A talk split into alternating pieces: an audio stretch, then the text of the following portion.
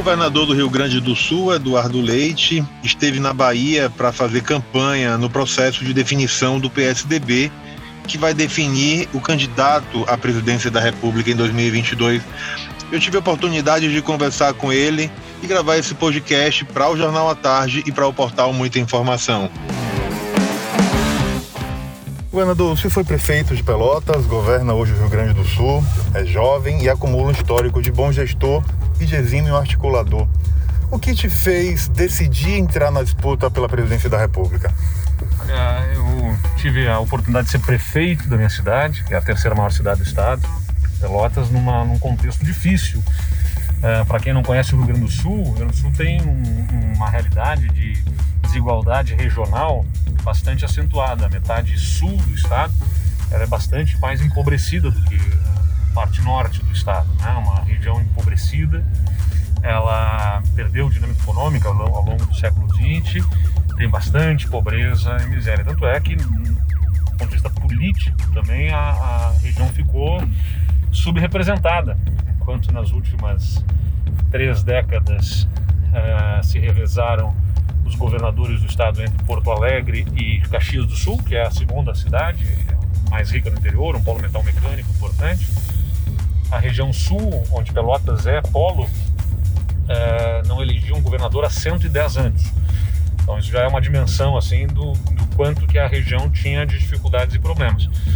Mesmo nessa, nesse contexto de dificuldades, eu consegui terminar o meu mandato como, governo, como prefeito com 90% de aprovação, e prova disso são os 90% de votos que eu fiz na minha cidade, Pelotas, e, e assumi o Rio Grande do Sul num contexto também de dificuldade, de crise. Né? O Estado ficou cinco anos sem conseguir pagar o salário de servidores em dia, é, tivemos, é, entrei no governo com hospitais recebendo com atraso, parando serviços, os municípios também recebendo atrasados pagamentos na área da saúde, contexto de muita dificuldade. Está tudo rigorosamente em dia hoje, salário do servidor, salário, pagamentos aos hospitais, aos municípios, e o Estado está abrindo espaço para investimentos. É, um grande programa de privatizações, concessões né, e modernização da máquina pública. Então isso me deu muita experiência de enfrentamento de dificuldades, aliás, dificuldades que estão aí no cenário nacional também. Talvez por isso né, tenha sido procurado por uh, um grupo de lideranças políticas do partido, uh, me provocando para que eu passasse a levar essa experiência do que a gente tem feito do Rio Grande do Sul, da, do que eu tenho obtido a oportunidade de fazer, para o debate nacional e construir uma alternativa em nível nacional. Aliás, com muita alegria, o deputado Adolfo Viana foi um dos que me visitou lá. É, fevereiro, aquilo ainda, né, Viana?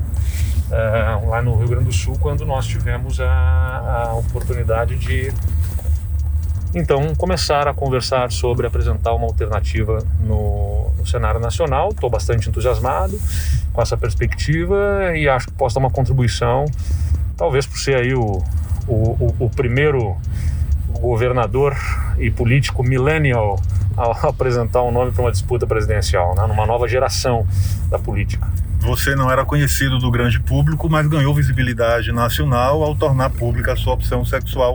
Como você avalia a repercussão e o impacto que isso tem no ambiente da política? Eu, nunca escondi, nunca deixei, nunca de, fiz, nunca tentei fazer acreditar que tinha outra orientação. É, simplesmente não falava a respeito do assunto, porque na verdade isso torço para que um dia seja um não assunto, né? Mas no Brasil de hoje é um tema. É, eu acho que o que realmente é tema no Brasil de hoje é a integridade dos políticos. Integridade no sentido de ser por inteiro, eu diria, né? não ter nada a esconder. Não é a minha orientação sexual algo a esconder. A esconder tem os outros, né? que escondem rachadinhas, que escondem é, é, superfaturamento de vacina, que escondem mensalão e outros problemas. Uh, então eu achei que era importante nesse momento que começo a me apresentar uh, nacionalmente que a população possa entender uh, quem eu sou por inteiro sem ter nada a esconder, que é fundamental para que a gente possa construir um novo capítulo na política nacional. Eh, de, de, superarmos esta falta de integridade aí presente e focarmos no enfrentamento dos problemas que realmente interessam para a população, que é o combate à miséria, o combate à, o desemprego, né, o combate à corrupção também. São temas que realmente interessam nessa política que se faz tanto do contra hoje, né? Tá muito contra uns contra outros, nós contra eles e eles contra nós, e na verdade não tem que ser essa do uns contra os outros, tem que ser contra os problemas que afligem a população mais pobre. É, é nesse sentido que eu, que eu quero me dedicar.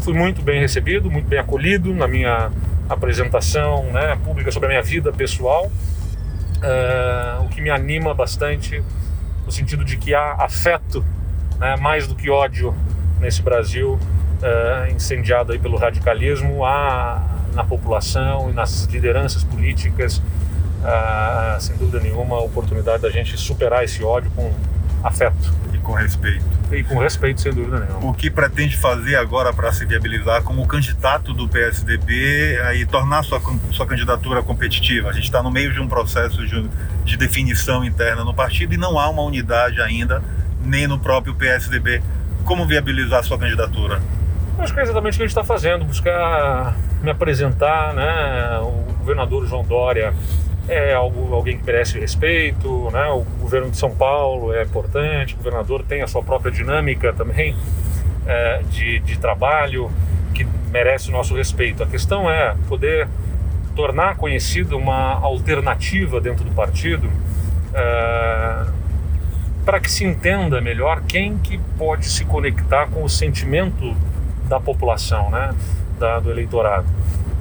Não é exclusivamente sobre capacidade política ou capacidade de gestão. Acho que isso, tanto eu quanto o Dória, já apresentamos e inequivocamente o, o governador, ex-governador e senador Tasso Gereissati tem capacidade política e capacidade de gestão, o senador ex-senador e ex-prefeito Arthur Virgílio tem capacidade política e capacidade de gestão. Então ninguém está discutindo a capacidade individual de governar. Né? A capacidade política eleitoral é que vai ser, tem que ser avaliada pelo partido diante do cenário que se vive na política nacional.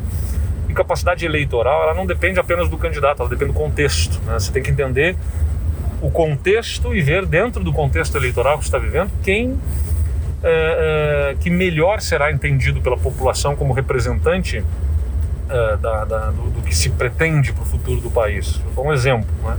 O ex-governador Geraldo Alckmin, em 2006, foi candidato a presidente da República e teve 40% dos votos no primeiro turno. Doze anos depois, ele concorre novamente e faz 4% dos votos no primeiro turno. Não mudou o Alckmin, talvez fosse até um Alckmin melhorado, com mais experiência com mais apoio político, mas mudou o contexto eleitoral. Né? O contexto não era uh, uh, não, não, não, não era favorável uh, para a candidatura de alguém com o perfil do governador Geraldo Alckmin. pedia outro tipo de, de perfil diante das frustrações que a população tinha tido, até em função de Lava Jato, em relação à política, né, os políticos tradicionais. Então é isso que tem que ser entendido. Eu vou me apresentar, mostrar meu estilo, meu jeito de fazer política, para que possa ser entendido pelo PSDB eh, e, se for o caso, liderar então esse projeto nacionalmente. Qual a estratégia para romper o cenário de tanto antagonismo e tanta polarização entre Bolsonaro e Lula que se configura para 2022? Essa, essa polarização, né, o que se verifica nas pesquisas eleitorais, tem que ser entendido pelo que elas mostram para além das intenções de voto. É, se por um lado elas mostram intenções de voto polarizando essas duas candidaturas, de outro lado elas mostram também rejeição muito alta às duas candidaturas.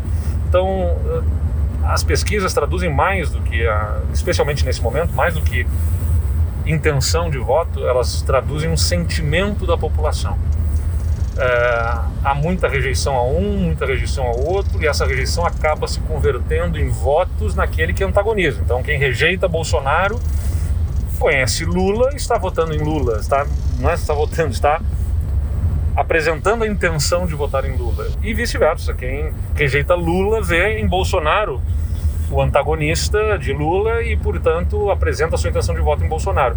Porque, na verdade, o eleitor ainda não conhece as outras opções, as alternativas. É, a gente sabe mais do que o eleitor quer, a gente consegue perceber o que, que ele não quer nas pesquisas. Então, acho que na oportunidade de ir conhecendo os candidatos, isso vai acontecer mais no ano que vem. Eu não tenho nenhuma expectativa de que neste ano se rompa a polarização nas pesquisas. Acho que isso vai ser algo que vai começar a acontecer quando o eleitor começar a perceber que a eleição está chegando e começar a olhar com mais atenção as candidaturas.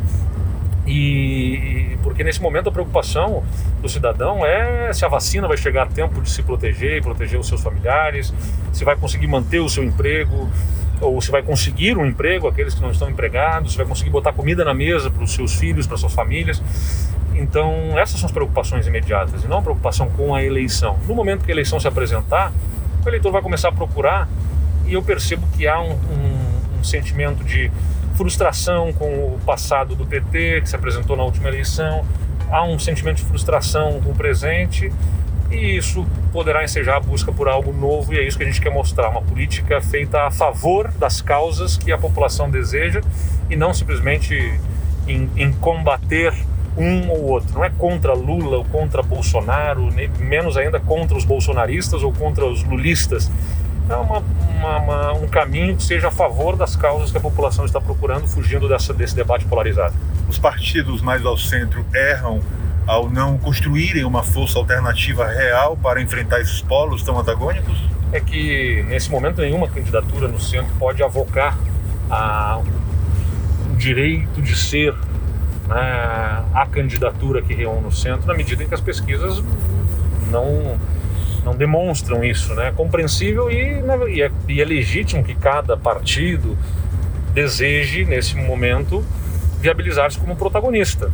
Ah, os partidos políticos, via de regra, são organizados para buscar o protagonismo do processo político. Então, o que, que significa isso? É, legítimo que democratas procurem viabilizar um caminho, que PSDB procure viabilizar um caminho, que PDT com Ciro procure viabilizar um caminho. É, é importante que a gente mantenha a capacidade de diálogo entre essas forças para, no momento mais à frente, apropriado, a gente busque construir a convergência para enfrentar esse processo, tentar trazer é, o país de volta para o bom senso, para o equilíbrio, né, que, que é fundamental para que a gente possa avançar. O ex-presidente Fernando Henrique se encontrou recentemente com o ex-presidente Lula numa tentativa justamente de tensionar esse antagonismo da política e construir aí um processo de diálogo para o próximo ano. Vale tudo para derrotar Bolsonaro na próxima eleição? Olha, sem dúvida nenhuma, a gente precisa trazer, como eu disse, o país para o bom senso, para o equilíbrio. É, Bolsonaro, infelizmente, né, é, é, o oposto disso. É o caminho do conflito, do confronto, é, de, de, uma política que busca mais destruir do que construir. Tem uma frase que eu gosto muito que diz que o, o, o segredo da mudança, para se fazer mudança, é, focar a sua energia em construir o novo e não em destruir o velho. Quem gasta energia tentando destruir perde a oportunidade de construir. É, é muita energia desperdiçada no Brasil de hoje na tentativa de destruição, mas não pode deixar de ser dito que muito dessa energia canalizada para destruição feita por Bolsonaro é, é, é, é resultado de uma política divisiva, né, que buscou dividir, feita pelo PT também. Uh, o PT deu início a esse processo de discussão do nós contra eles, o tempo deles, o nosso tempo. E nessa, uh, nesse discurso né, que buscou dividir sempre, separar uns dos outros, uh, foi deixando terreno fértil para surgir Bolsonaro.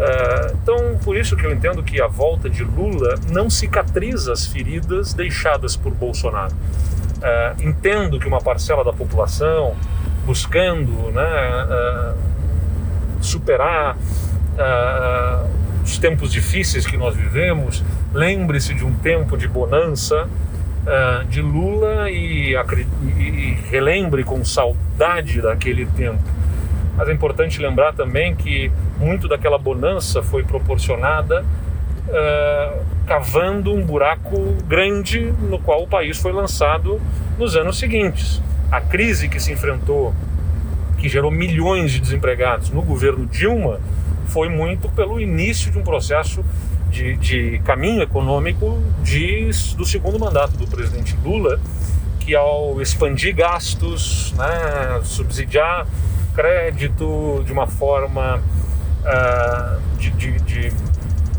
pouca responsabilidade com as contas públicas, e depois isso Dilma ainda aprofundou isso, Uh, foram cavando um buraco no qual o país foi lançado e que gerou 14 milhões de desempregados lá entre 2015 e 2016, com a maior recessão da história uh, do país. Né? Dois anos consecutivos, até foram mais de dois anos, se não me engano, foram 30 meses de recessão econômica uh, com milhões de desempregados. déficit nas contas públicas de 150 bilhões de reais, aquilo tudo foi resultado daquela política econômica. Então, para a gente poder superar esses problemas, a gente tem que criar um novo caminho, né? e não simplesmente voltar ao passado para substituir o que está aí. Não podemos nos resignar com o que está aí, né? nos conformar com o que está aí para evitar voltar ao PT, mas também não é adequado que a gente volte ao passado para simplesmente tirar o que está aí. Então, o encontro do presidente Fernando Henrique com o ex-presidente Lula é legítimo, como o encontro de ex-presidentes, só que um desses ex-presidentes é candidato. Ah, então acho que deveria se tomar cuidado nessas, nesses encontros, mas o presidente Fernando Henrique sabe o que faz, não é, é em nome dele, não em nome do partido. O senhor declarou voto em Bolsonaro na última eleição e é cobrado por isso hoje. Isso te deixa com uma pecha de bolsonarista arrependido, como a gente vê muito no país, as pessoas que votaram no presidente Bolsonaro e hoje se arrependem dessa escolha? É o que tentam adversários, especialmente a esquerda, uh, colocar em mim, mas que de forma alguma corresponde à realidade. Uh, ficou muito clara a minha posição naquela eleição de 2018. Eu poderia ter optado pelo caminho fácil de aderir, apoiar, fazer campanha junto de Bolsonaro, uh, porque no primeiro turno das eleições no Rio Grande do Sul ele já fez mais de 55% dos votos.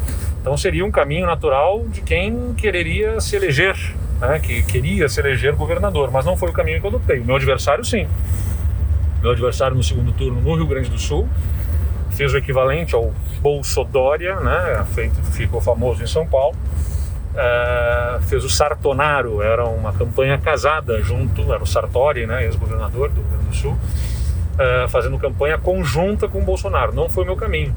Eu fiz uma manifestação de voto, mas com críticas a Bolsonaro, mostrando a minha diferença. É, no segundo turno, você tem uma eleição plebiscitária tem dois caminhos. Você escolhe um caminho em relação a outro. Uh, o que, que nós tínhamos naquele segundo turno? De um lado, Fernando Haddad, que representava o Partido dos Trabalhadores, com graves escândalos de corrupção, buscando aconselhamento na cadeia, né? Um, não era aquilo adequado, seria um recado muito ruim para um país que estava buscando superar uh, graves denúncias de corrupção das operações Lava Jato, enfim. Eh, que voltasse aquele projeto ao governo e que ainda por cima tinha um projeto econômico equivocado. Como eu disse, levou o país a milhões de desempregados, a um déficit monumental nas contas públicas, uma crise de credibilidade perante investidores que gerou desemprego, pobreza uh, num, num, momento difícil da nossa história. A volta deles ao governo não seria boa para o país. De outro lado, a candidatura alternativa de Bolsonaro tinha um candidato com um discurso durante uma vida pública inteira uh, contrário ao respeito entre as pessoas, né, de ataques, de agressões. Mas né, diante do quadro que se tinha, para evitar a volta do PT, naquele momento parecia é, o que era possível. Não tínhamos um, uma previsão de que teríamos uma pandemia e que a crueldade do presidente se apresentasse de forma tão grave, nessa falta de compaixão que ele expressa, de forma tão grave para o país, né, num momento como essa pandemia. É, então, é, foi um erro, né? E nós precisamos corrigir esse erro sem cometer um erro outro, que seja a volta ao passado de pouca responsabilidade e de denúncias de corrupção como a gente enfrentou. Uh, eu, busquei tudo que pude ajudar a construir uma alternativa naquela eleição que era Geraldo Alckmin, uh, que não tenho dúvida seria um caminho de sensatez, como eu disse, de sobriedade, especialmente na condução da pandemia, mas que a população levou no segundo turno duas outras alternativas e agora cabe a nós conduzirmos o país para buscar superar, encerrar esse capítulo e não ficarmos mais ainda nesse capítulo, gerando novamente um segundo turno Bolsonaro e Lula. Como vê a pressão do deputado Aécio Neves para que o partido não lance uma candidatura à presidência e se concorda com a tese dele de que um eventual eh, desempenho pífio do PSDB, como foi na última eleição, pode excluir o partido do mapa? Tenho convicção de que o PSDB é essa alternativa de sobriedade, de sensatez e ao centro, é, na medida em que é um partido que tem responsabilidade com as contas, tem preocupação com modernização da máquina pública, é, para resgatar a credibilidade do país internacionalmente perante investidores, animar a economia. PSDB especialmente vocacionado para isso, mas ao mesmo tempo olhando para as políticas sociais de inclusão, de combate à desigualdade. É, é, tenho convicção de que o PSDB será é, novamente protagonista na busca de um país que supere as diferenças e que una em torno de uma agenda uh, buscando convergência para superar esta crise que a gente está enfrentando. Então não, não acredito que o PSDB uh, eh, esteja sob ameaça de se tornar um, um, partido menor. Pelo contrário, tenho convicção de que é a oportunidade eh, de o PSDB se fortalecer e ajudar a fortalecer, a recuperar o país o deputado Aécio Neves tem as suas motivações, tem a sua visão política, mas eu divirjo dele e acho que o PSDB deve ter candidatura e apresentar essa alternativa para o país. Apesar da luta pela vacina, o governador João Dória não decola. A que o senhor atribui uh, essa trava que tem? Uh, como eu disse, né, você tem que entender o contexto. Na eleição passada, isso é, tem que ser observado, né? É, de 2018. Neste momento, em 2017, portanto, as pesquisas eleitorais indicavam o então prefeito de São Paulo, João Dória, com uh, um desempenho de cerca de 12, 13% nas intenções de voto.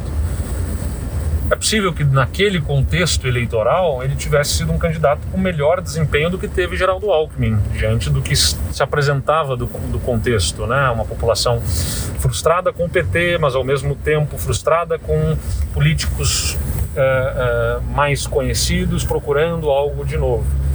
De lá para cá, o governador João Dória se tornou governador né, em São Paulo, é, enfrentou as suas uh, os seus debates, o, seu próprio contexto político, o enfrentamento com o atual presidente, teve posicionamentos em relação a Lula, teve posicionamentos em relação a Bolsonaro. Tudo isso gera ele uh, uh, os seus desgastes né, e a população faz a sua avaliação desses processos de enfrentamento. não entendo que seja definitivo e nem torço para que a rejeição ao governador se mantenha. Confio que ele consiga reduzir esta, esta rejeição que ora se apresenta. Uh, para que a gente possa viabilizar um projeto nacional, porque seja quem for o candidato, né, precisa de São Paulo, onde está boa parte do eleitorado, mais de 20% do eleitorado brasileiro, uh, para que sustente uma candidatura alternativa, um caminho alternativo. Quais os dois maiores desafios que o próximo presidente da República terá para viabilizar assim que assumir? Uh, é difícil resumir em dois, mas eu diria assim, né, que é uma uh, vamos ter um contexto muito adverso ainda na economia. Uh, a pandemia no país já vinha fragilizado daquela recessão que eu comentei de 2015, 2016, um desequilíbrio nas contas que já tinha 150 bilhões de reais né, de déficit, ou seja, de despesas maiores do que a receita, o que gera endividamento e, consequentemente, uh, uh, dificulta a redução de juros e dificulta, consequentemente, a retomada da economia. Então, o país precisa enfrentar o problema do déficit nas contas e isso foi agravado na pandemia, quando as receitas caíram e o país precisou gastar mais. O déficit foi, no ano passado, incríveis 800 bilhões de reais. Então, é, é importante do lado da economia, o governo mostrar compromisso com a estabilização com a, uh, do, do, gasto público para recuperar credibilidade perante investidores como um país que vai cumprir os seus compromissos e que por isso anima investimentos privados.